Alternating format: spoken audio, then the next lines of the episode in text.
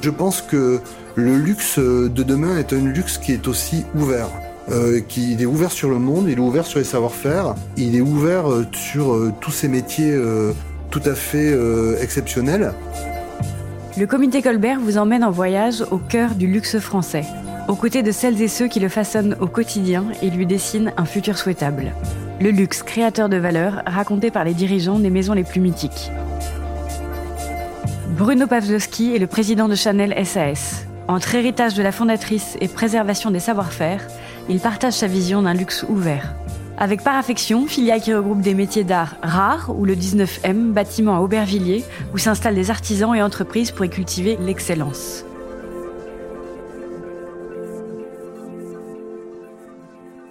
Je crois que ce qui caractérise euh, aujourd'hui euh, une maison de luxe, c'est d'abord et avant tout euh, un produit, euh, un, un, produit euh, qui est euh, ancré, un produit qui représente les valeurs de la marque. Et donc j'ai chez Chanel une création forte, mais une création très respectueuse aussi de tout ce qui a été fait. On s'inspire du passé pour créer l'avenir. Je pense que c'est important. Chanel regardait déjà tout ce qui se passait autour d'elle. Elle était connectée euh, avec des milieux très différents de ce qu'elle faisait, notamment le milieu artistique. C'est-à-dire qu'aujourd'hui, elle avait une posture euh, à son époque qui était d'une modernité tout à fait euh, incroyable. Et cette posture euh, très en avance, euh, très moderne, où, elle regardait le monde autour d'elle avec ses moyens, euh, lui a permis de, développer euh, une marque mythique. Chanel, point de départ, pourquoi elle est mythique? Parce que personnage mythique, hein, euh, une créatrice exceptionnelle, euh, avec une vraie vision, avec de vraies intuitions, euh, en avance sur son temps. Et, ce qui fait aujourd'hui euh, la, puissance euh, de, de, Mademoiselle Chanel, euh, c'est ce qu'il en reste. 1910, c'est la création de Chanel par Mademoiselle Chanel. 1918, c'est l'installation dans ce centre névralgique qu'est la rue Cambon. 1983, c'est l'arrivée de Monsieur Lagerfeld. Et 2019, c'est la prise de pouvoir, on va dire, de, Virginie Viard, euh, ici sur la création de Chanel. Et, et, de Mademoiselle Chanel, je veux dire, il y a eu ce travail euh, extraordinaire fait par Monsieur Lagerfeld, euh, où il s'est appuyé sur Mademoiselle Chanel, il s'est appuyé sur euh, ses codes, il s'est appuyé sur cette posture pour pouvoir continuer à développer euh, la marque et à lui donner du sens. Et donc, euh, Chanel aujourd'hui, c'est euh, des personnalités euh, hors du commun, quelque part des génies, avec une vraie vision, une vraie lecture du monde dans lequel ils ont vécu, une capacité à se projeter justement dans l'avenir et à toujours faire ce lien entre le passé, le présent pour mieux travailler l'avenir, avec bien sûr un sens aigu du luxe, euh, et, et, ce sens aigu du luxe, pour moi, il est d'abord, il s'incarne d'abord par euh, le produit. Le produit qui est un, mélange de création, évidemment, mais aussi euh, des savoir-faire exceptionnels, parce que euh, une création sans les savoir-faire, pour les mettre en œuvre, ben, c'est difficile. Et, et, aussi la recherche permanente euh, des plus belles matières, des plus beaux matériaux, euh, pour euh, incarner justement et rendre possible cette création. Et donc c'est c'est mélange de tout ça et en fonction des années, en fonction des périodes, ça a été la création, les savoir-faire ou les matières qui ont pris le, le lead, on va dire. Aujourd'hui, à l'époque qu'elle on vit, c'est justement l'équilibre entre les trois qui permet de faire un vrai produit de luxe. Chanel essaye en permanence d'incarner tout ça.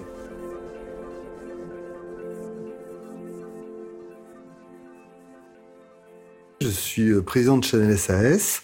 Je suis président des activités mode de Chanel et je m'occupe aussi euh, de l'ensemble des métiers d'art et manufacture au service de la création. C'est euh, beaucoup de chance, euh, quelque part être au bon endroit au bon moment euh, et en même temps beaucoup de travail. Je suis rentré chez Chanel euh, en 1990 à un moment donné où on pouvait comparer la marque, en tous les cas la mode, à une start-up quelque part. C'était une petite équipe, quelques boutiques. Euh, le démarrage, on va dire, de, de cette extraordinaire euh, extension développement de, de Monsieur euh, Lagerfeld, grâce à Monsieur Lagerfeld, grâce euh, à, sa contribution, etc. Et après, les choses ont été très très vite. Donc je suis pas commencé directement patron de Chanel évidemment, mais j'ai été, je suis rentré comme directeur financier en support administratif, etc. Et donc très très multi-carte, on va dire, présent dans tous les domaines et un accompagnement de, de ce développement. Et entre l'ouverture des boutiques, la recherche de nouveaux fabricants, euh, euh, bah, la mise en place d'une organisation administrative pour pouvoir développer euh, cette maison. Ces savoir-faire, comment les protéger, comment faire qu'il y ait toujours de nouvelles générations, des jeunes qui viennent nous retrouver et, que ce soit pas des travaux ou des savoir-faire figés. Ce qui est intéressant hein, chez Chanel par rapport à ça, c'est qu'il nous permet à nous, via par affection, vraiment d'investir dans les métiers qui sont indispensables, qui nous paraissent indispensables demain et qui pourraient être amenés à disparaître. Par exemple, nous venons d'investir il n'y a pas très longtemps dans une société qui, fabrique des fils fantaisie.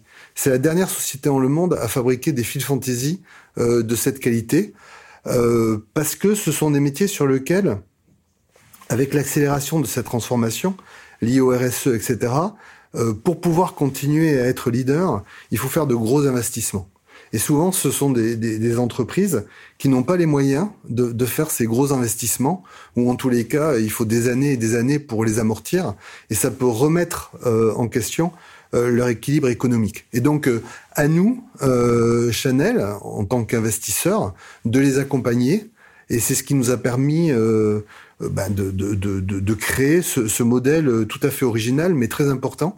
Quand on les a acquis ou quand on a investi dans, dans leurs entités, ils avaient un modèle économique spécifique, ils travaillaient déjà avec beaucoup de clients on ne souhaitait avant tout que ça puisse euh, continuer euh, à se passer de la même façon.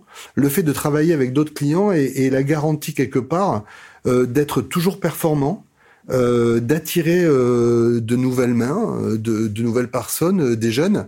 Et je ne crois pas au modèle fermé sur une seule marque. et, je pense que le luxe de demain est un luxe qui est aussi ouvert. Euh, qui il est ouvert sur le monde, il est ouvert sur les savoir-faire, euh, il, est ouvert euh, sur euh, tous ces métiers tout à fait exceptionnels. La question sur le nom de, de Paraffection, c'est un joli nom qui est resté parce que c'est un nom qui avait du sens.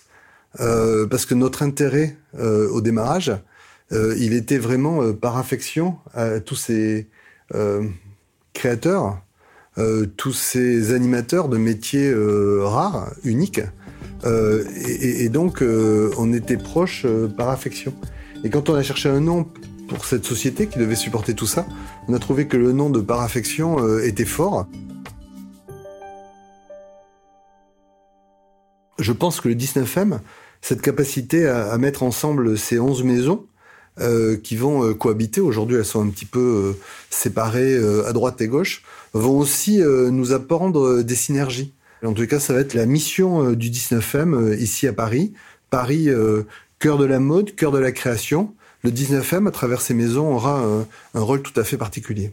Je crois qu'il n'y a pas d'autre endroit dans le monde où on va avoir autant d'expertise, autant de qualité sur ces métiers de création de la mode. Donc 600 personnes, 11 maisons, entre le fin février et, le printemps. Et d'offrir aussi à, toutes euh, ces mains euh, expertes les meilleures conditions de travail possibles. Donc je pense que c'est quelque chose aussi qui est très ancré euh, dans cette maison Chanel. On, valorise et on chérit tous ces partenaires qui, nous permettent de faire les collections telles qu'on peut les faire.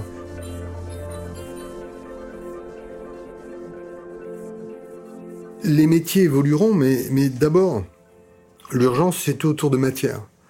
Euh, c'est quoi le cuir de demain? C'est quoi euh, le coton de demain? C'est quoi euh, la soie, le cachemire, la laine? Mais il n'y a pas une matière autour desquelles il n'y a pas des enjeux et il n'y a pas des enjeux pour aujourd'hui et pour demain pour faire en sorte que l'utilisation de ces paramètres permette de régénérer naturellement, on va dire, la nature, je sais pas si c'est un, bon terme, mais permettre de régénérer justement euh, ces ressources qu'on prend euh, à la nature. Et aujourd'hui, c'est ça euh, le, vrai changement, et c'est comme ça que s'incarnera vraiment le luxe de demain. C'est évidemment avoir des savoir-faire exceptionnels pour pouvoir valoriser après utiliser au mieux ces matières. C'est vraiment avoir des génies de la création pour se projeter, pour raconter l'histoire de demain. Mais d'abord, c'est de faire en sorte que voilà, on, puisse être fier. Vous portez aujourd'hui un cachemire, vous pouvez être fier de la provenance de votre cachemire.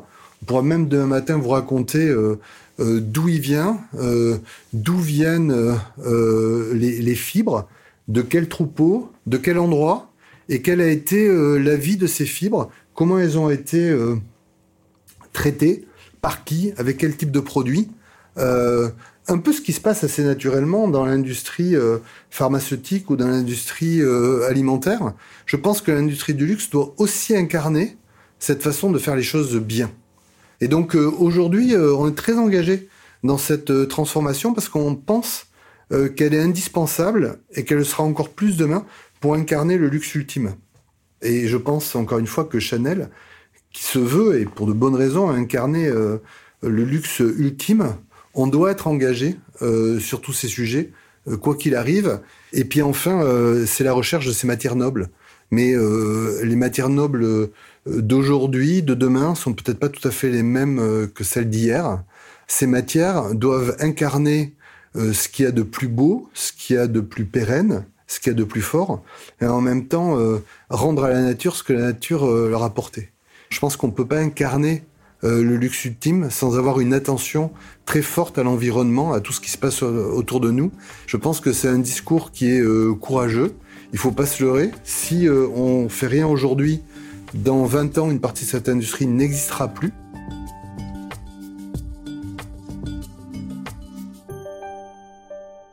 Je pense que, Chanel a été, depuis le démarrage, un des premiers acteurs du digital.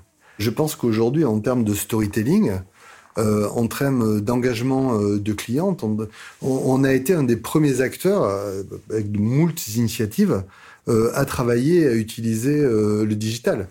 Après, on partage une conviction ici chez Chanel, c'est sur l'expérience client. et la seule limite qu'on peut avoir, c'est que sur une photo, c'est très difficile par moment de, comprendre, de saisir, de sentir la vraie nature du projet du produit. Les éléments dont je vous parlais, qui sont la création, qui sont les savoir-faire qui sont derrière, les finitions, euh, les matériaux utilisés, etc., euh, nécessitent de voir, de toucher, voire d'essayer le produit.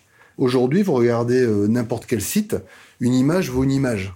Et donc, prétendre proposer du luxe sans pouvoir avoir touché le produit avec des prix qui sont souvent euh, extrêmement élevés, ne paraît pas être complètement en ligne avec euh, nos ambitions. Nous faisons du e-commerce sur les parfums beauté, ça marche très bien. Nous faisons du e-commerce sur les lunettes, ça marche très bien. Mais ce sont des produits qui nécessitent peut-être pas exactement euh, la même histoire. Aujourd'hui, ce que cherchent nos clientes, c'est quand elles ont deux heures à passer dans une boutique, c'est d'avoir deux heures euh, qui, les fassent rêver, qui leur donnent envie, etc. Et je trouve que euh, acheter une pièce sublime de prêt-à-porter sur un clic, il manque quelque chose. On laisse pas produire, partir un produit entre guillemets dans la nature sans s'assurer qu'il vous apporte toute euh, satisfaction. Ça fait partie de l'expérience ultime du luxe.